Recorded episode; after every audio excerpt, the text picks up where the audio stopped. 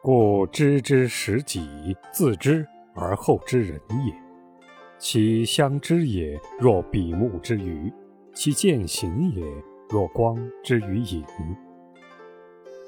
其察言也不失，若磁石之取真，如蛇之取反骨。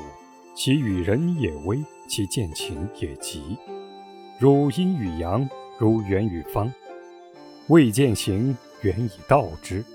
既见行，方以示之；进退左右，以示思之。己不先定，目人不正；事不用巧，是谓忘情失道。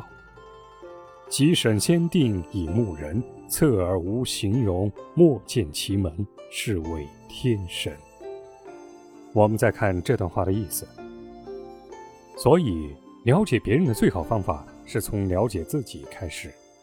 人是有共性的，了解了自己就可以了解别人。若能这样做，我们了解别人就像比目鱼相并而行那样，一丝不差。我们掌握别人的言辞，就像声音与回响那样随声而得。他自己现出形意，就像光和影子那样，光一亮，影子就出现。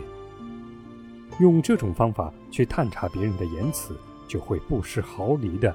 掌握它的真意，就像磁石吸铁针那样，又像舌头舔取烤熟的骨肉那样，轻易的一察即得。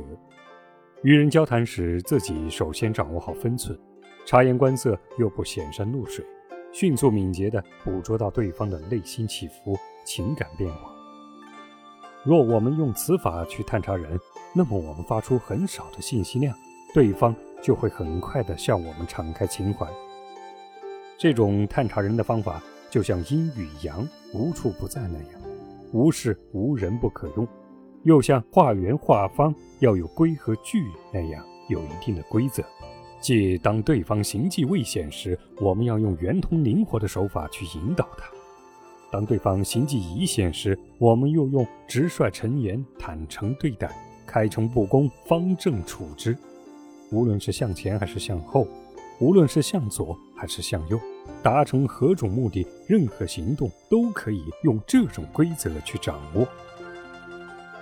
这样，我们必须预先制定一些考察人的准则，审定自己是否有成见，我们就不能正确的去衡量他人。但是，我们在使用此法时，又不可忘记了他那圆活的一面，否则就会不合实情，丧失真谛。